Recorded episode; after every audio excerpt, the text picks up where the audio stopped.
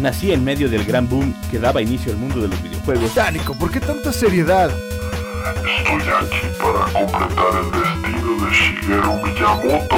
No, no, no, no. A mí ponme la radio. Mi nombre es Daniel Osoya, soy un maestro Pokémon. Ay, no.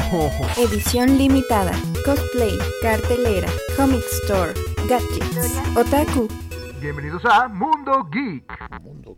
Muy buenas tardes, sean bienvenidos todos ustedes a su programa Mundo Geek. Eh, yo soy Nico Jiménez, que gracias a, a los, ¿cómo se llama? Los crossovers que estuvimos haciendo en programas pasados, me di cuenta que nunca me presento, yo doy casi como que... Ya estás aquí. Sí, como que ya todos saben quién soy. Yo soy Nico Jiménez y eh, me acompaña aquí en cabina el buen Oscar de Letras Chiquitas, Hola a Oscar todos. Mindrea. ¿Qué onda? Y a través de llamada de enlace telefónico se encuentran con nosotros también el buen Paco Toño. ¿Cómo estás, Paco? Ay, Emanuelito, Manuelito haciéndonos la finta con las llamadas. Ahora sí, Man- ahora sí, Paco, ¿cómo estás? No, ahora no quiero hablar. Ah, sí, ya no quiero. Oblíguenme. Bueno, aquí listo para echar mentiras y pues no importa que no digas tu nombre. Sí, ¿verdad? Qué gacho. Este, y también se encuentra con nosotros el profe Ron, el historiador de nuestro grupo. ¿Cómo estás, profe? De maravilla, pero ya todos te conocemos, Nico, así que ¿para qué te presentas? Pues es que eh, en algún lugar a lo mejor no me conocen. Este, nuevos. pero mm, no, Derek, no te apures, gracias. no, ese no era.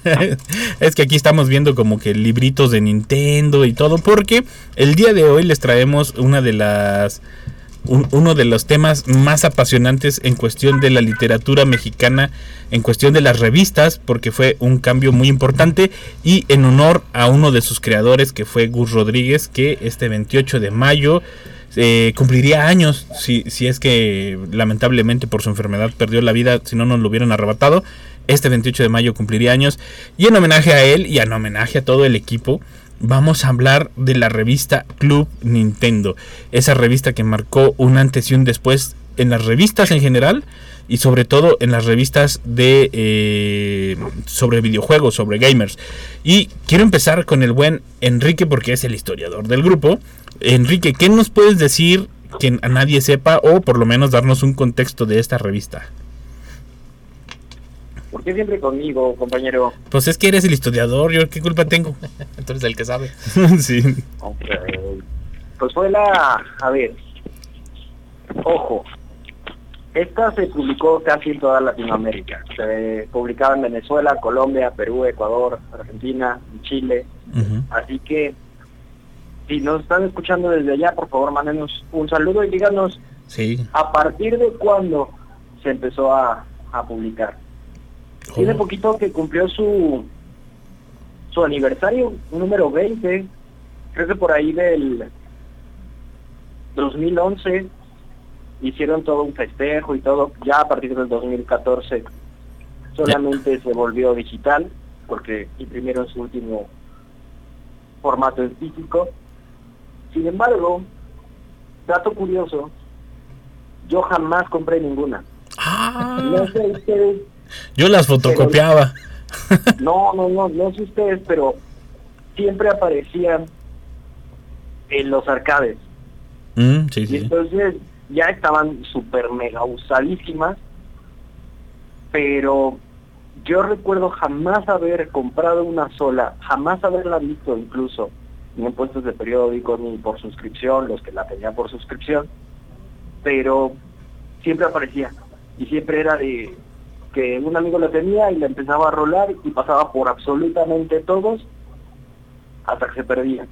Sí, exactamente. francamente no pude conservar ni una sola porque les digo jamás compré ninguna entonces No, no fuiste el listo del grupo que se la quedaba, ¿verdad? Sí. exactamente no faltaba pero aquí empecemos con un dato curioso y perturbador editorial Televisa algunas Sí. de las cosas que les podemos agradecer De, de las pocas cosas que les podemos agradecer, ¿no? O sea, de- de- de les- y, y que les podemos también echar en cara que por qué no lo mantuvieron. Así, ay, ¿a poco les iba a costar tanto? Sí, sí tenían con qué. Hombre, pero yo creo que su experimento digital Televisa nunca funcionó de manera digital entonces Sí, no.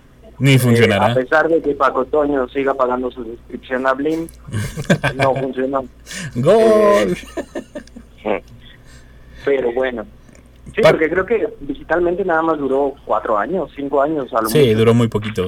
De, de hecho, cuando empezaron a migrar a digital fue cuando todos dijimos, ah, ya valió este, este problema.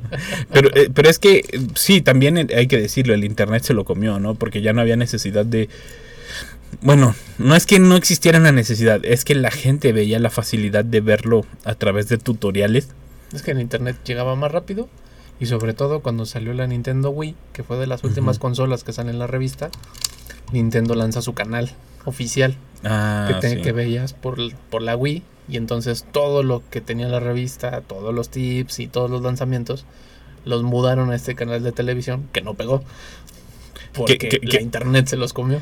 que básicamente le hicieron a la revista Club Nintendo lo que le están haciendo ahora a las convenciones. Sí. De que ya no te ocupo, ya vi que mi canal funciona sin ti. Sin ti, adiós. Sí, exactamente. Paco, ¿tú cuál es la primera revista que recuerdas? Uh, pues las de las que te daban todos los babalities, fatalities, bien chip. eh, De hecho, esa por aquí la tenemos, ¿no? Creo que te la llevaste. Ay, sí. oh. So- esas, las, las de cómo sacar eh, de Street Fighter, eh, alguno escondido, o cosas así, o, o algún combo de poder de eh, Killer Instinct. Ese, ese a mí me interesaban mucho las de Killer Instinct, los, los combos. De hecho, pues de seguro el profe Ron me va ahorita a decir qué, porque sí, ahorita reflexionándolo no sé por qué lo hice, pero hace unas dos, tres semanas tiré tres. Ah, o sea, tirando historia a la basura, ¿qué te pasa? Pásalo para la biblioteca de Mundo Geek. Pero sí, ya, la- ya las vi, reví, reví, pues hace más de 10 años, pues dije ya, fueron. Y las, porque pues como sabes yo soy de juntar revistas, pero más de cómics. Sí, exactamente. Y esas, esas las tenía ahí eh, entre todos los cómics y dije, "Nee", como que ya me di el gusto. Y, ahora le vamos a dar la mala noticia a Paco. Ahora ve cuánto las venden en Mercado Libre, Paco. no, pero, eh, pero esta revista eh, marcó, marcó una época, Oscar, y creo que fue de las revistas que mostró que eh, el videojuego era un tema que nos interesaba y que era negocio también. O sea, porque la mayoría, y incluso en las primeras revistas lo ves, pensaban que era un mercado para niños los videojuegos dirigido a niños incluso en el lenguaje se marcaba de esa manera y llega eh, pues Club Nintendo y es de los primeros en asimilar y entender que no es de exclusivo de niños y aparte les hace caso a los a los suscri- suscriptores. Oh que tengo en la lengua a todo a todos los fanáticos para decirlo de otra manera porque me trabo ya se nos colgó por ahí No fue a buscar las revistas. Sí, fue a buscar las revistas, ¿no? Bájale tantito, Manuel. Ah, y eh, resulta que se vuelve una de las primeras revistas que, que sí le hace caso a, a los suscriptores, a los fanáticos, y le resulta. O sea, le funciona de una manera fantástica. O sea, el, el hecho de que la gente se queje y diga, ¿por qué no dices amiguitos si soy alguien grande o soy adolescente? Y que te haga caso la revista. Y no solo que te haga caso, sino que incluso llegan a publicar, sí, ya toda recortada la revista, sino que llegan a publicar tus cartas que- donde te estás comunicando con ellos. Es algo fantástico, es uno de los hits más grandes que tiene la revista y que empieza a marcar eh, una pauta para que la gente no solo compre la revista para para ver el- los videojuegos, que es lo que nos interesa, sino también para ver una publicación tuya, ¿no? Para ver si me hacen caso, para ver si, si salgo en la revista, ¿no? Que, que es algo de lo interesante y que mm, le dan muy poco valor, sobre todo, aunque no, era, aunque no es eh, exclusivamente de infantil, pero sobre todo al área infantil, es donde como que no le hacen caso a los niños o a los infantiles, cuando podrían ser un aporte increíble, ¿no? Es que creo que de, la grandeza de la revista, ahorita volviendo a ojear, porque tenía rato de dejarlas sí. ahí, es que justamente no trataban ni a los grandes como grandes, ni a los jóvenes como jóvenes, ni a los pequeños como pequeños, ¿no? Todos eran chavos. O sea, todos éramos los chavos que nos gustaba el Nintendo, todos éramos los chavos alocados. Las palabras y los modismos que tiene la revista, que pues Gus y Pepe Sierra, los creadores de, Sí. de Club Nintendo, que, en el- que arrancó como este boletín, pues entendieron súper bien que a través de hablar con el otro, comunicarme con mis pares, de como decías, ¿no? Mandar las cartas, había concursos de dibujo, mandabas tus trucos, mandabas este los glitches que podías encontrar y entonces todo esto que se convertía en una publicación colaborativa donde no nomás escribían cinco, dos, tres personas, sino que todos los que consumían la revista mandaban sus cartas para mandar su pequeño aporte de algo curioso de un videojuego, de alguna recomendación, de lo maravilloso que les resultaba hacer caricaturas. Y luego se empezó a mezclar con cómics, con mangas, con series que veíamos en la televisión y un montón de cosas. Y este cuando ves los, los anuncios te das cuenta Sí, de sí. pues dónde nos estaban pegando sin que nos diéramos cuenta Sí, sí, sí. porque pues lo que nos llamaba la atención eran pues los juegos, ¿no? Conocer los trucos. Creo que la- el gran el gran este aporte que tiene la revista siempre han sido los tips, los trucos. No, y aparte tips y trucos que a veces eh, no eran intencionales, o sea, Sí. que eran que eran errores. eh, la programación del juego. el, sí, o sea, que se quedó ahí la, la, la programación y que no, no, no los esperaban, ¿no? Que incluso hasta los mismos eh, los mismos creadores dicen como de, pues fue un error, ¿no? O sea, pero pues pegó y ahí lo dejamos, ¿no? O sea, creo que uno de esos errores fue el, el ay, ¿cómo se llamaba el, el- uno de los trucos que hacía King of Fighters, este Ryu Gang, como que giraban? O sea, que giraban con una- como un helicóptero, así con la pena. E- ese creo que fue un error, o sea, y que dijeron, "Ah, pues se ve bonito, vamos Lo dejándolo." Este, creo que es uno de los y, y hay que saber aceptar cuando pues se ve bien un error, ¿no? O sea, el que no necesariamente tiene que salir como como lo planeaste. Y eh, creo que esta es también la gran diferencia con el, la revista de Estados Unidos. Porque en la revista de Estados Unidos el, se trataba al revés. De, ellos Sí, te daban la- los trucos. La Nintendo Power, este, había que comprar algunos títulos de algunas revistas para jugar, este, o pasar algunos títulos de los videojuegos y era ridículo porque el mismo juego te decía que el secreto estaba en los manuales, en la revista, Ajá. y en la revista estaban los secretos que eran videojuegos que jamás ibas a poder llegar a explorar Sí. la posibilidad de pasar ese juego porque estaba diseñado así, ¿no? Para que pudieras comprar la revista. Tuvieras, no siquiera que pudieras, que tuvieras que comprar la revista para poder jugar. Y muchos juegos se diseñaron así, que luego se convirtieron en los, los grandes, este, pues tesoros de muchos Sí. en esto, porque lo que pareciera una falla, nosotros lo vemos como algo muy divertido. Casi es todo un oficio ahora encontrar Sí. los bugs y los glitch. Que sí existe la profesión, pero ya se ha convertido tan grande y tan fuerte en que, por ejemplo, ahora estas cosas de los speedruns, de Eh, pasar los juegos, la única forma de lograr los mejores puntajes es glitchando el juego. Exactamente. No, y, y que incluso ya se volvió una. No sé si llamarlo profesión, porque, porque realmente hay gente que encuentra el error y lo reportan y, ah, sobres, y le pagan como de por haberlo encontrado. Ya no Eh, tanto, pero- Ya no tanto, pero, pero es que ya no tanto por el hecho de que pues Ahora es- somos muchos. somos muchos. Si antes nada más eran unos pocos que se daban cuenta y pues todo te tocaba a ti, ¿no? Pero ahora pues ya son mucha gente. Y aparte, pues la- el error ya no persiste. O sea, el error lo actualizas en internet y se acabó el error. Y entonces, el, ahora sí se ha perdido un poco eso. Y también ellos mismos lo juegan, están viendo los errores y ellos mismos lo, actualizan, ¿no? En- entonces sí se va perdiendo un poco de estos trucos. Que también yo creo que eso fue de la magia que, nos atrapó cuando la época de oro de los videojuegos, de la primera época, cuando el... Bueno, no la primera época, yo creo que ya se puede considerar la segunda venida de los videojuegos, porque fue cuando llegó Nintendo, ya había llegado Atari, ya habían llegado todos los demás. Pero cuando llega Nintendo yo creo que fue como lo maravilloso, ¿no? Estos trucos. Y yo creo que Nintendo hizo muy bien en absorberlo y decir, pues pongan más. O sea, como de, pues introduzcan más a ver qué pasa, ¿no? Como Mario, que estos que volabas sí. y Los había mundos ocultos, detrás ¿no? de los mundos. Ajá, exactamente. Los cubos blancos en el Mario 3. Sí, ¿no? Digo, de pasar del pasquín de cuatro hojas hecho a mano a una revista de veintitantas páginas a todo color, también hecha a mano. Sí, porque sí, sí, había que hacer mano. muchos dibujos y muchos mapas, Que, que, que era parte de, del- de la magia que nunca nos dimos cuenta de, cómo la hacían. de ¿no? cómo la hacían. De, de hecho, ahora sí ya hay muchos videos, muchas entrevistas donde ellos mismos te cuentan también a veces cómo lo hacían.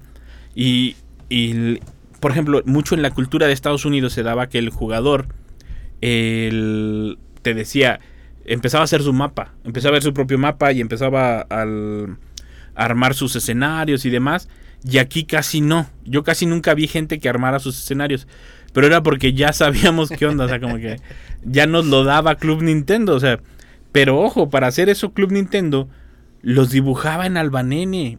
Los o sea, copiaba de la pantalla. Ajá, Y los exactamente. iba trazando para luego poderlos digitalizar de cierta forma. Sí, sí, sí, o sea, era, era todo, todo un trabajo porque no tenían dinero, o sea, no tenían, mm, bueno, no sé en, aquel entonces qué aparatos serían, ¿verdad? Pero me imagino que computadoras y todo esto no lo tenían.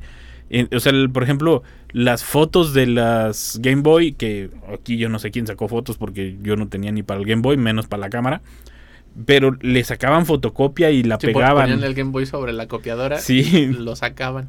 Sí, pues las imágenes que vemos en las revistas pues eran sacadas de la pantalla. Sí, Y exactamente. no o sea, era aquí como en la computadora que le pones comando imprimir pantalla, sino que había una cámara análoga que retrataba la televisión y luego esa foto era la que salía. Sí, exactamente. Era, era todo, un, toda una artesanía. Manuelito, ¿me le puedes subir a- al canal de, de, nuestros invitados en enlace? El Ahí sigue, ahí sigue Paco. Ahí sigue. Paco. Ya te juntamos, Paco, perdón. Es que soy yo tú, tú, tú y te cortamos. Pero ahí sigues, ¿verdad? ¿No? Ya se fue. No. Ya. Ya lo cortamos. Yo creo No. que sigue buscando las Sí, revistas. pues él dice que ahí sigue, que nos está escuchando, pero entonces eh, ahorita le marcamos. Pero eh, eh, esta era la, la parte bonita de, de- de esta revista, ¿no? Que, el, que era como muy para nosotros. O sea, lo Sí. hacían como nosotros y para nosotros. Sí, porque tenía nuestro lenguaje, era la forma en que nos expresábamos, mm, nos podíamos entender con un montón de otra gente, nomás a través de la revista, ¿no? Digo, yo en la escuela compartíamos muchas revistas y había momentos que en el recreo nomás estábamos leyendo las revistas, porque pues antes de que se convirtiera como en este fanatismo o gusto por la revista, pues era esta portada está padre, me la llevo. Ay, esta ahora sí va a hablar del juego que me interesa, me lo llevo.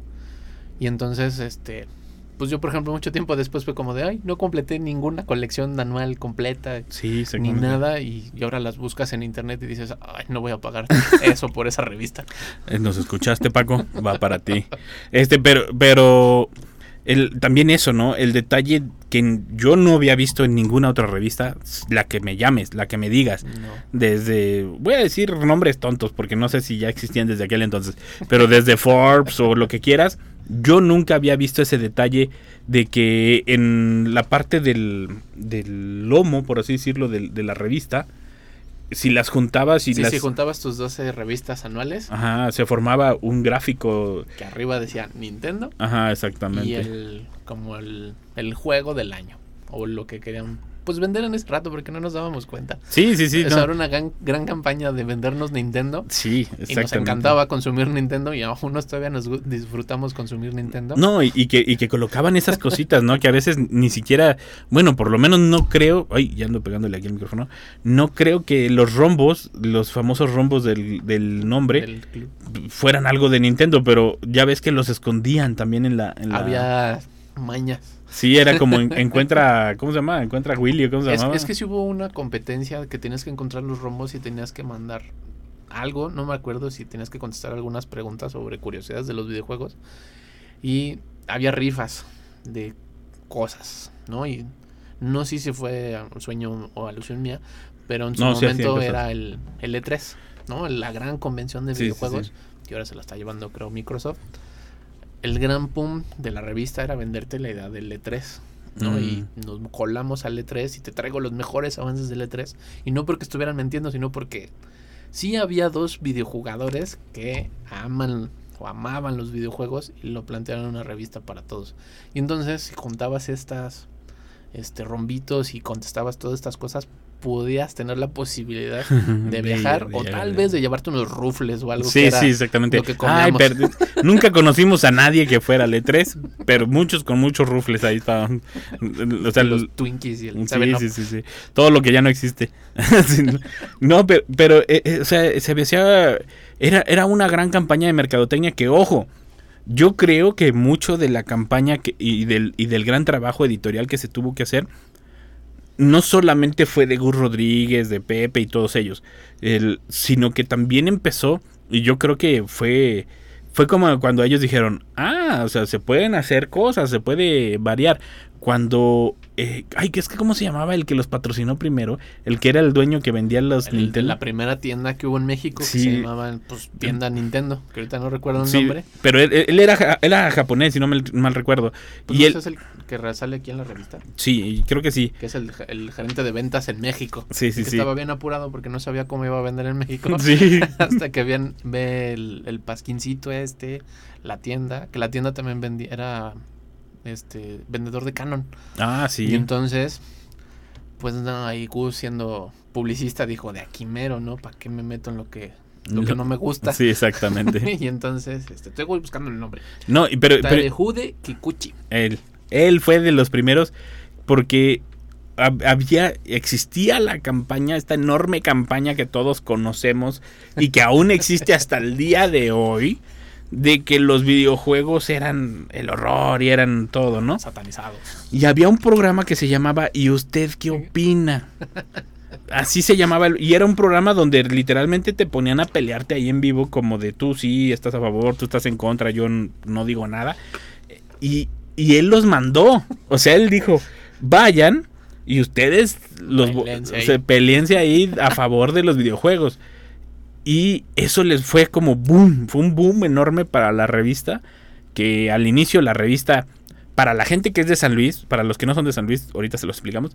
Para la gente que es de San Luis, fue como empezó más o menos la revista RGB, que era como una gran planota, nomás doblada, Sí. y la, y la desdoblabas, ¿no? O sea, un- una gran plana de papel y la si ustedes han visto el Yarte, imagínense el Yarte de la universidad, Sí. pero en una publicación semanal de revista. Ajá, para los que no son de San Luis ni de México, pues era una hoja grandota y la doblabas en muchos pedacitos y cada pedacito era una sección, ¿no?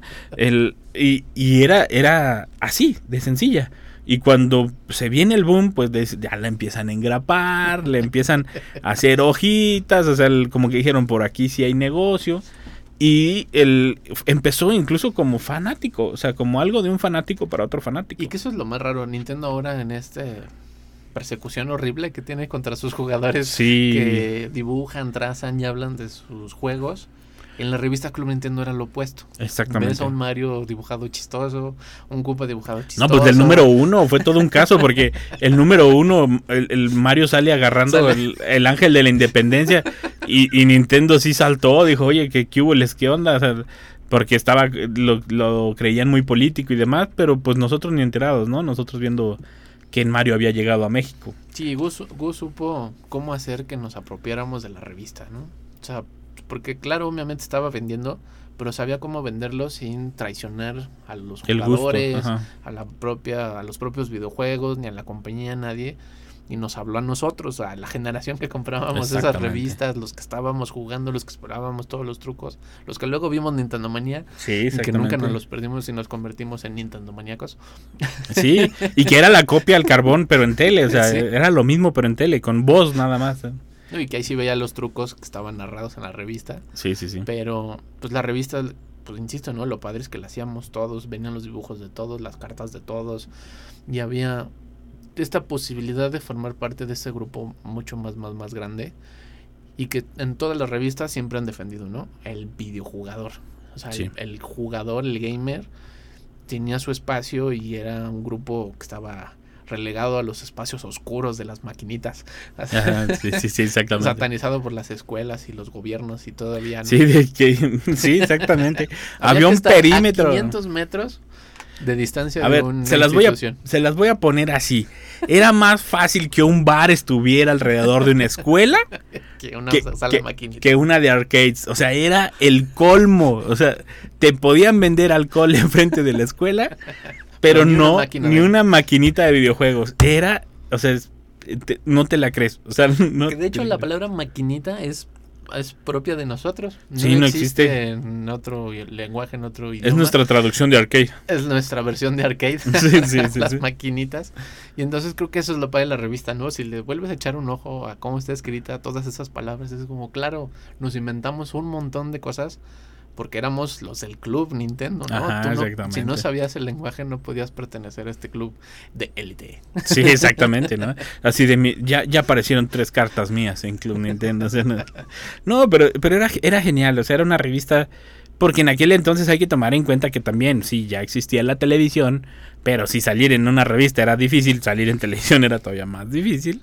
Entonces, eh, eh, era como ese plus, ¿no? Es como ahora todas las generaciones que salen y hacen booktubers, youtubers y todos los demás disque influencers, este, eh, son, o sea, es, es lo mismo, es esa manera de hacerte escuchar, de hacerte notar y también de formar parte de algo, ¿no? De formar parte de una comunidad y además una comunidad muy bonita, o sea, con... con Y una donde no existía la internet como Ajá, ahora, ¿no? Donde exactamente. puedo hablar con quien quiera, como ahorita, que nos pueden escuchar en cualquier lado. Exactamente. Y, y aunque estuviéramos lejos, cuando nos juntábamos a hablar, la revista Club Nintendo nos, nos ponía al tú por tú, ¿no? Nos- Sí. O sea, éramos es otro miembro más Sí, sí, de, sí. de- de este club y hablar y discutir de los videojuegos que siempre nos han encantado, ¿no? Y aparte, todas estas revistas eh, te mostraban, no, no quiero callarme, te mostraban el paso del tiempo, ¿no? Bueno, vamos a un corte solo porque Manuelito dice, ahora resulta, ¿no? No, gracias Manuelito, vamos a un corte y regresamos con más a Mundo Geek. Oye, en un momento regresamos.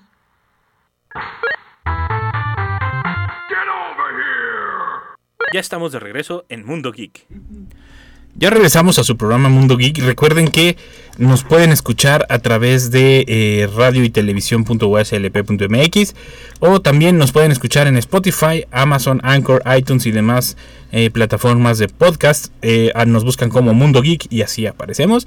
Ahí pueden ver todos los programas pasados, los programas especiales o también nos pueden sugerir cosas, temas o de qué quieren, quieren que hablemos en, en el Facebook de Mundo Geek eh, o nos encuentran como arroba Mundo Geek Radio UASLP, así nos encuentran en Facebook o a través de la plataforma de Radio Universidad de su página oficial, ahí también en la sección de podcast, los dirige a nuestras redes sociales y ahí encuentran todo.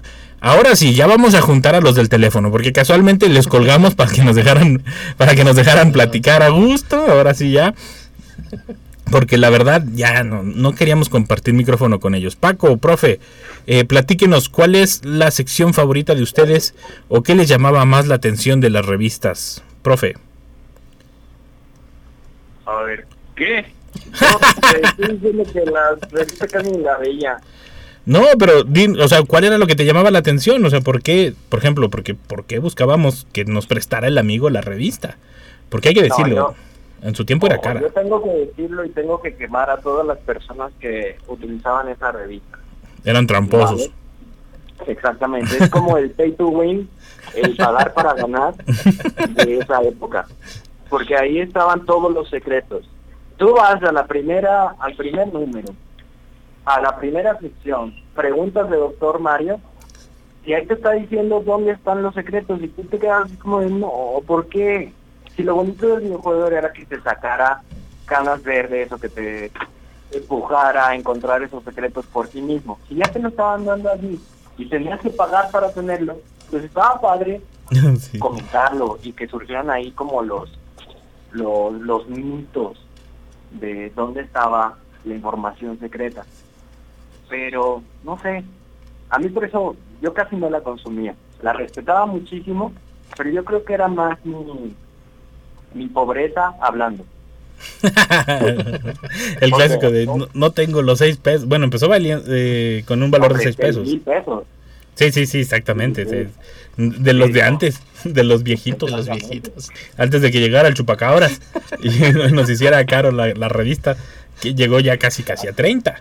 Es el, eh, Paco, ¿a ti qué te gustaba más de la revista? ¿Te gustaba ver los trucos? ¿Te gustaban las secciones? ¿O qué era lo que llamaba la atención? Porque hay que decirlo, aquí todos somos de generaciones distintas, si no me equivoco, y todos nos llamaba la atención. Eh, antes de decir qué es lo que me gustaba, ¿Sí me escucho? Sí, claro, sí, sí, sí. Ok. Ahora sí. Sí, porque esto se vio a casi casi como cuando jugaban eh, el Nintendo de niños y el que tenía el control uno le ponía pausa al otro para que perdiera. sí, exactamente. Ah, bueno, pero el chiste es que quiero contextualizar un poco sobre, sobre la revista. Vamos, antes del, de los, no- en los ochentas, uno tenía el, el, el NES o el Atari o eso, y era a, a voces compartir la información, o en mi caso, tenía una libreta completita con los todas las claves de lo que iba logrando avanzando, porque no se podía grabar nada. Entonces la clave te ayudaba a adelantar al juego donde te quedaste, de algunos que había. Entonces, la verdad, si lo vemos del lado eh, negativo, pues te, te, te hizo dejar de investigar, te hizo dejar de tú hacer tu bitácora de videojuegos o cosas así. Te lo, así como lo que pasa con el, con el internet, ya toda la información te lo da. Pero eso era, como eran los contras, también habían los pros, había más información de la que tú podías encontrar o a veces que nunca ibas a encontrar si no es porque te la daban en esa revista y entonces te permitía avanzar más a todo lo que en lo que te quedabas trabado o porque era porque no avan- avanzar a cierto punto que era la razón por la que yo pues, sí llegué a comprar la revista pero ya viéndolo pues eh, eh, así en retrospectiva pues me iba mejor iba analizando más al el videojuego apuntando todas las claves yo. Ahora por lo regular cualquiera de nosotros bueno lo- yo lo hago no me pongo a, a ver toda la historia de los videojuegos lo brinco lo brinco lo brinco exactamente. y, y eso yo creo que influyó desde un inicio desde es de precisamente la revista porque eso esas pequeñas historias te iban contando cómo irlo pasando y tenías que analizarlo y ya como ya tenías la revista ya no necesitabas estar poniéndole atención a toda la historia al 100%. Pero si hablamos de algo que me gustaba, pues obviamente era que cuando encontraba algu- alguna algún tipo, alguna forma de pasar algo que no lograba yo pasar por mi propia cuenta, era lo que me gustaba la revista. Pero principalmente los dibujos, porque como me gusta mucho ilustrar, de ahí me agarraba para hacer los- las ilustraciones. Y había bastantes mujeres pobrecitas ahí, a veces. De eso sí. traje de baño, No. así, aunque fueran de Nintendo, de pixeleado, cosas así, pero las había. No, y también hay que decir eso, ¿eh? El, el arte de, de los videojuegos o el arte de los fanáticos eh, era muy bueno y creo que fue de las primeras revistas que le dio espacio a publicar el arte de el- artes alter- alternativos. Creo que hasta sacó una edición especial donde publicaban los dibujos de los fanáticos, ¿no? Donde, pero dibujos bien hechos, ¿eh? O sea, dibujos que si hubiera sido otro, este, eh, pues no te lo publica o te contrata, ¿no? Que de hecho fue un caso, ¿no? Hubo un fanático que sí contrataron. Sí. Que, ¿Cómo se llamaba? Mario, ¿qué? Mario, no me acuerdo. Que según yo fue que luego hizo animación, o bueno, los, los dibujos para la serie de televisión. Ah, sí, que de hecho, de hecho hasta les alegaron que como por qué lo contrataban y que no sé qué. Y ándele, que, que la revista lo defiende y dice, es que tuviste que sacar, o sea, tenías que mandar el video cuando jugabas, cómo rompías el récord y todo. Y, se volvió, se, volvió como uno de los hitos, ¿no? Como de que era posible, si tenías el talento suficiente, llegar a trabajar en Club Nintendo. O sea, era, era como el top, ¿no? Llegar a, esos, a esas partes, ¿no? Y ojo, algo. eh, bueno, no sé si ustedes sepan, Paco, profe y es algo que estaba comentando fuera de, de- del aire antes de empezar el programa con Oscar. Club Nintendo tiene uno de los secretos mejores guardados de la historia. Ni siquiera la fórmula de un refresco muy famoso, ni siquiera los sabores de un pollo muy famoso son tan bien guardados como este. Hay dos integrantes del equipo que nunca supimos quiénes eran. Nunca. Y de hecho, creo que hasta Tavo Rodríguez, el hijo de Gus Rodríguez, ha dicho que en la revista número uno viene eh, pistas de quiénes son. Que son este Axi y Spot. Así los escribían tal cual.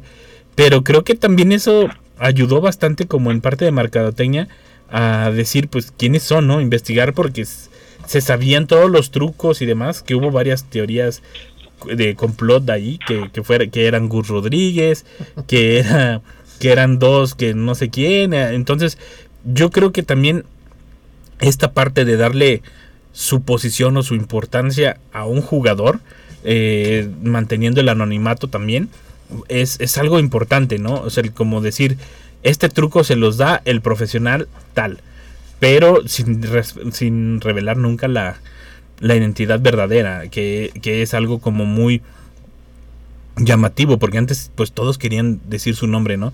Que hasta hay fotos donde se están tapando la cara y todo, ¿no? O sea, que no sabemos nunca si era el hijo o quién, pero eh, eh, de verdad creo que es parte de esta gran idea, de este gran guion que armaron para Club Nintendo, que pues hasta el día de hoy nos sigue integran, eh, intrigando, perdón, quiénes son. O sea, quiénes del equipo eran esos, eh, o si, como dice Oscar, cobraban doble el cheque. No eran nombres fantasmas para cobrar doble, pero que se formaban parte de esta, de esta historia de la revista y que se volvían de estas, como el rombo que buscabas en la portada, como lo que siempre esperabas, como alguna carta, alguna publicación. O sea, eh, son estos detalles de la revista que para mí marcaron un antes y un después en este tipo de revistas, este tipo de revistas informativas, en este tipo de revistas gamer, y que por lo menos yo no lo he vuelto a ver, o por lo menos no con tanta con tanto detalle, ¿no? Con tanto cuidado. O tú sí, Paco. Con tanto cariño, porque era como si le escondieran un, un easter egg, como si la tomaran como un videojuego. Exactamente. En todo el sentido. Sí, se le notaba el cariño bastante. Y que, y, que Ah. y que también lo hacían como un juego de mesa, ¿no, profe? Exactamente, porque hasta en el arte, yo creo que, o bueno, tal vez es la nostalgia que está sacando lo mejor de nosotros, pero sí, es que eran maravillosas. El arte en sobres. Aquí, bueno, es que estaba viendo algo que me daba aquí Oscar en la revista. Es que tenemos aquí la, mesa llena de revistas, por ahí publicaremos una foto después. Y hay una sección que se llamaba Arte en sobres, que, tenías, que, que decían que usaras el mismo sobre para mandar un dibujo o algo, y lo publicaban, que después hacían un collage, ¿no? Que e- era, era, era, era una atención al, era una atención al cliente literalmente, muy, muy, muy bonita, que, que la verdad no sé a quién se le ocurrían todas estas ideas, no sé si era el mismo Gus Rodríguez, y que al inicio no se llamaba Club Nintendo, bueno, no tenían la idea de llamarlo Club Tenía Nintendo. como otros dos, tres nombres y decidieron por el de Club Nintendo, ahorita no recuerdo. Creo que uno de los ellos hasta era. Nintendo Manía, ¿eh? pero, ¿Sí? pero no, no lo eligieron. Que, o sea, nombre, que estas fotos publican aquí. Son las que decía acá el maestro. Sí, sí, sí, son las que decía que el, el Paco Toño. Estamos viendo puras fotos de las que decías, Paco.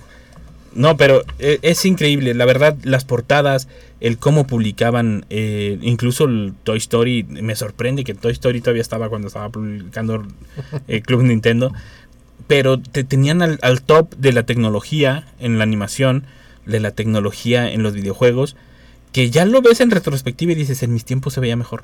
O sea, como que algo, algo pasó. Se, se ve mal ahora en las nuevas teles. Este, pero era, era, era increí- increíble esta, esta revista, la verdad. Quien no ha tenido la oportunidad, búsquela, porque creo que yo no he visto una que tenga mejor información que estas. Digo, obviamente comparándolas con las de información de ese Es que, entonces. pues, es la única revista especializada en Nintendo. Porque había otras sobre computadoras, sobre videojuegos de computadora. Y, y eran artículos como de opinión. Y en Club Nintendo era reseñas de los videojuegos. Las cosas que les gustaban de los videojuegos. Y como en tres o cuatro revistas te, venían, te iban a vender la quinta revista que iba a hablar del Sí, videojuego. exactamente. ¿no? O sea, sí había todo un trabajo de qué íbamos a hablar, de qué vamos a hablar, porque pues además tenía la fuente, ¿no? Y ojo, ya tocaban temas bastante fuertes. Porque, como lo hemos tocado en varios programas, ¿no, profe Ron? Ya tocaban el tema de el, el mito de que te causaban epilepsia los videojuegos. Tocaban el mito de que los videojuegos causaban violencia. El Virtual Boy. El Virtual Boy, exactamente. Tocaban ya temas este como de para qué servían para la educación, o sea, de incluso de los desarrollos, o sea, tocaban temas pesados aparte de los trucos y, y era de sorprender por la época, ¿no, profe? Pues un tanto sí, pero también había que considerar que era en una época en la cual si tú querías consumir conocimiento o imágenes de alguna de las pasiones que tuvieses, tenía que ser a fuerzas por una de esas revistas, porque no podías voltear al internet a consumir algo así. Entonces estamos hablando de que era la época en la cual pues estaba la revista de los ocho, la de arquitectura, la de diseño. Y esta de Club Nintendo, pues te tenía toda la información, absolutamente toda, para estar al día de esta pasión. Entonces, si tú eras Nintendero, pues ahí tenías que estar. Y ojo, nunca tocaron el tema de otras consolas o de otros juegos hasta creo que como el 98, ¿no? 99, que metieron unas portadas de Sonic y de y hablaron del juego, pero fue como que porque para allá va el mercado. Sí, porque básicamente ya había desaparecido Sega.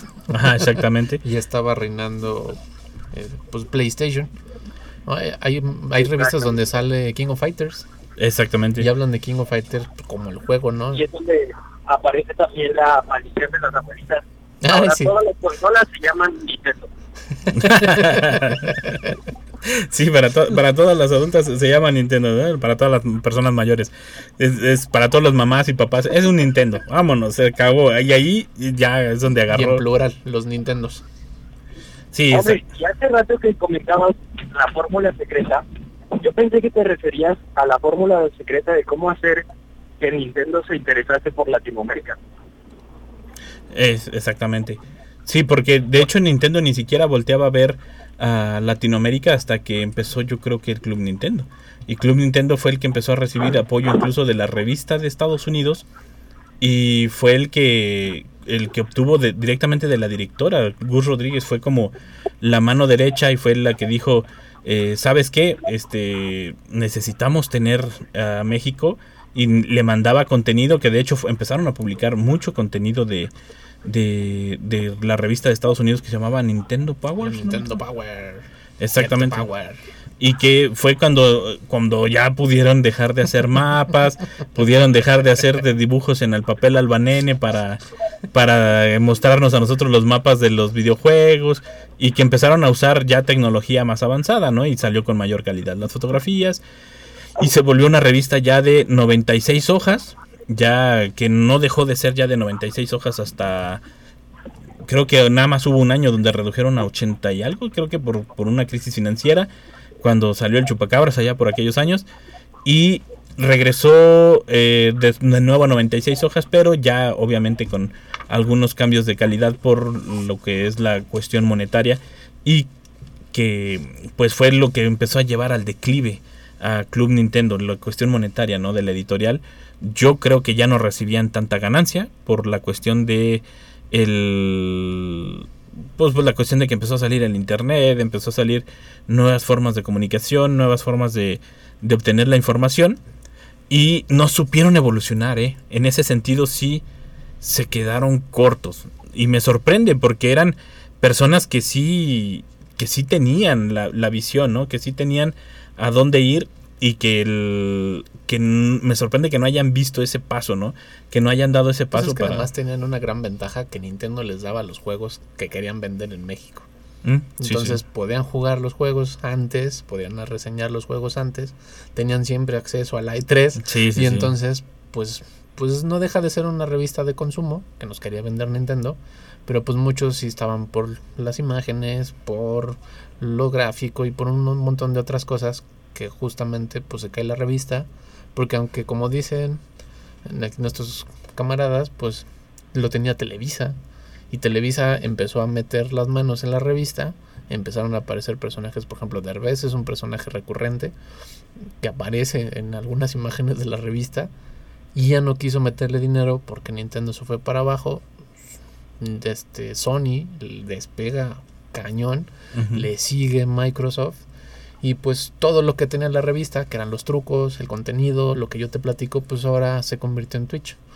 Ah, exactamente. Ahora tenemos la información más rápido que esperarme un mes a que salga otra revista. que, que en su momento fue Facebook, luego YouTube, o YouTube, YouTube, Facebook, luego todo, no, ¿no? Twitter nunca fue. un montón de plataformas que pues el internet era, lo tengo ahorita, lo tengo ya y, a- y ayer ya. Ya fue. Exactamente. Ya fue, ya fue, ya es contenido que no te tienes que esperar a un mes Sí. para, para consumirlo y, y, y estarlo eh, ponen- poniéndolo en práctica, ¿no? Además de que tienes la otra ventaja, Paco, que nosotros lo vimos con un videojuego que fue el de Mario Odyssey en Nintendo Switch, que el- te ponían los trucos y al mismo tiempo los puedes practi- practicar mientras lo estás viendo. O sea, se vuelve como algo, Y digamos, también eso, ¿no? Empezaba a haber tutoriales en los juegos. exactamente. Sobre todo en los de peleas, ahora puedes practicar todos los movimientos en vez de descubrirlos por ti mismo o el pay to win, como com- comentaban ahora, ibas por la revista de los trucos. Que Nintendo tiene una edición.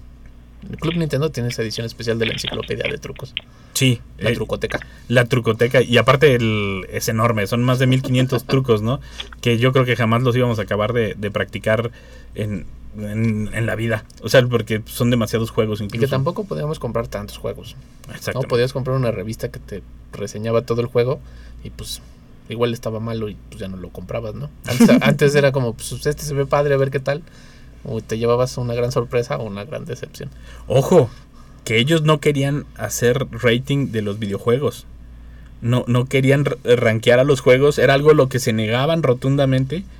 Y que fue, si no me equivoco, creo que con 98, 99. Cuando empezaron, no con un ranking descarado, sino como, sino como queriendo disimularlo, o sea, metiendo un- una crítica. Y cuando vieron que funcionó, ahora sí, el siguiente año dijeron, ahí les va el ranking como tal. y volvieron a meter lo que es los, los rombos. Sí. Que cinco rombos era el máximo y cada medio punto era un, era un medio rombo más. Y así iban armando los 10 puntos, ¿no? En, la revista Club Nintendo.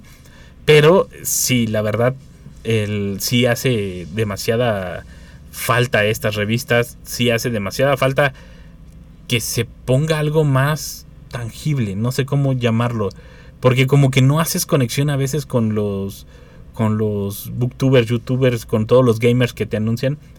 No todos, porque hay unos que sí haces clic de volada y ya no los sueltas y los sigues y los ayudas y todo. Pero hay algo, o sea, hay algo como que lo hacen ya por vender, pero ya no lo hacen tanto por el gusto o por las ganas de tener la revista, ¿no? O sea, que, que era algo que Gus Rodríguez sí expresaba tanto en Nintendo Manía como en la revista de Club Nintendo y era algo que él intentó mantener y defender pues hasta lo, lo más que pudo, ¿no? Y que ya después eh, pues ediciones Televisa tanto porque hay que decirlo, o sea, luego regresó eh, en otra en otra edición de, televisión que dijeron aquí iba a ser para todos y lo echaron a perder, ¿no, Paco?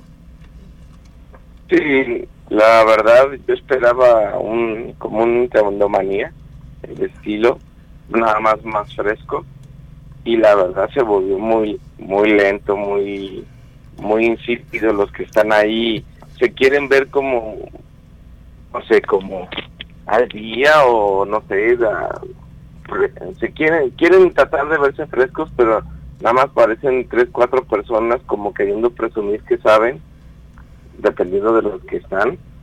Y bueno, no me agrada para nada el... el- No, pues ya que te agrada, ya lo eliminaron, o sea, sigue el canal, pero ya eliminaron todos los programas donde había personas, o sea, Tavo Rodríguez lo, lo, lo chisparon, chisparon a todos de volada, creo que incluso un poquito antes de la pandemia los gachos los chisparon. Y pues no duró nada, o sea, no duró nada el canal. Y a los que sabían... los dejaron a, a unos que nada que ver y como que no se, no se sintió la química que uno siempre buscaba en ese tipo de programas. No apoya, no se, no fluía como debía fluir y obviamente vieron que no eran necesarios, que nada más pusieran lo que, lo que tienen ya listo para presentar y ya.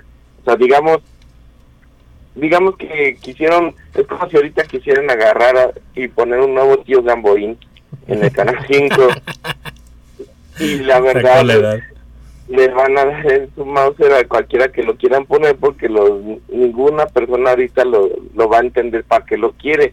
Mm, Aquí lo que nosotros entendíamos éramos la vieja escuela y que pusieran a los que a los que estaban antes y aquí el problema fue que yo veo que lo rápido quisieron cambiar a las personas para precisamente no tenerlos como columna vertebral, nada más como que el lanzamiento o, la- el, el brinco de la plataforma y luego ya meter otros, pero no les funcionó. Oye, Oscar, y de veras, ahorita mencionabas que a ellos les llegaba la, los videojuegos antes. Aún les sigue llegando. ¿Cuál fue la diferencia? O sea, porque antes las reseñas y todo era, era muy padre y ahora pues no.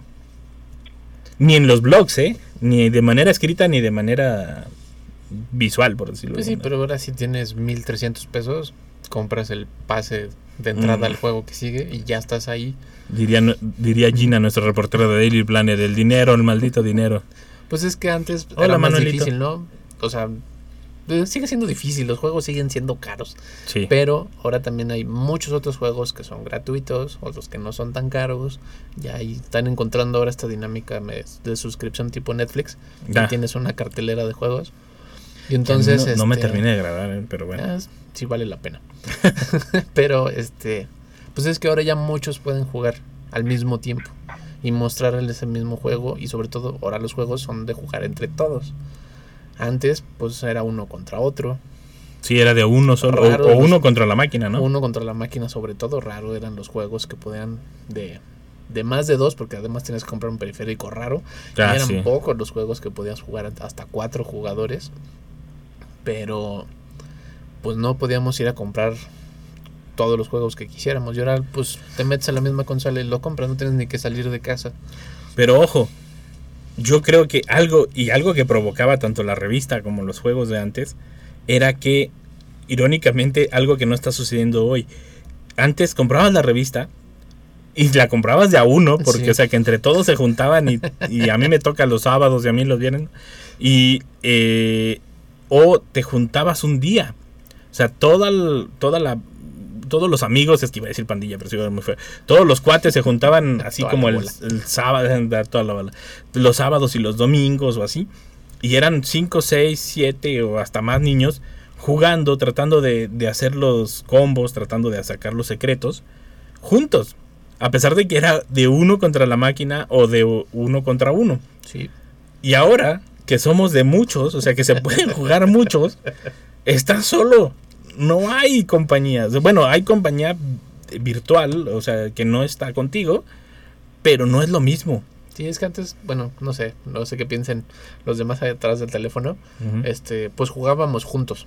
Sí. Aunque peleáramos contra el otro, jugábamos juntos. Era y como teníamos era un día para juntarnos, ¿no? Esperabas el viernes porque sabías que además ibas a ir a comer a casa de tu amigo. Sí.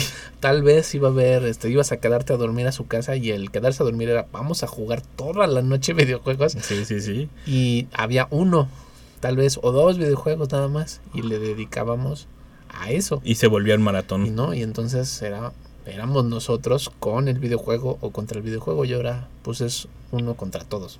Y literalmente se volvió el club Nintendo.